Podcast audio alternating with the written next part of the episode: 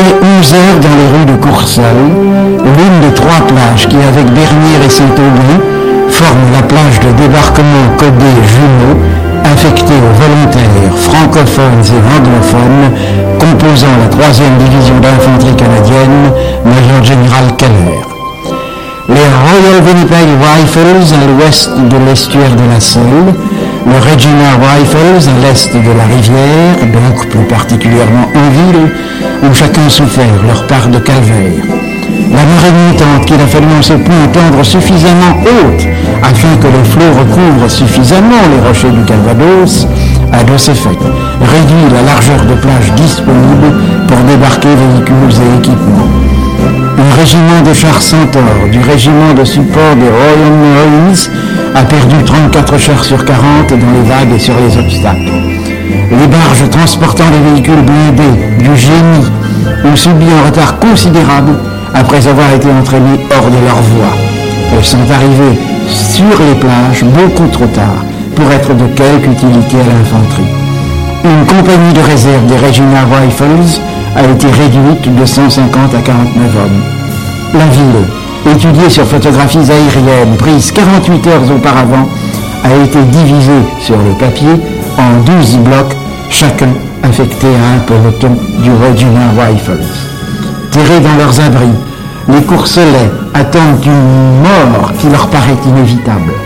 En l'espace de 25 minutes, 900 tonnes d'obus ont été déversées sur le secteur. Le château, les maisons avoisinant le port et la plage flambent sans que l'on puisse enrayer les incendies. Les conduites d'eau et de gaz sont coupées, des immeubles écroulés ou éventrés. On recherche morts et blessés, on en décomptera bientôt 13, rien pour les civils. À l'heure même où nous parlons, il est 11 heures. Les combats de rue dans Courcelles se poursuivent, particulièrement dans le quartier de la gare, où les Canadiens, après avoir cru avoir neutralisé un complexe de fortification et s'en être donc éloignés pour nettoyer plus avant en ville, se sont trouvés contournés par des Allemands de retour en empruntant leurs propres tranchées un instant délaissé. Les quais du port offrent d'excellents refuges aux francs-tireurs ennemis. Au large, le torpilleur des forces navales françaises libres, la combattante, commandant André Patou, qui a appuyé dès l'aube le débarquement des Alliés canadiens, attend, prêt à répondre, précise son journal de bord, à toute demande qui lui serait adressée. Ce soir, les Canadiens se seront enfoncés jusqu'à 15 km de la côte pour atteindre la nationale 13 entre Caen et Bayeux.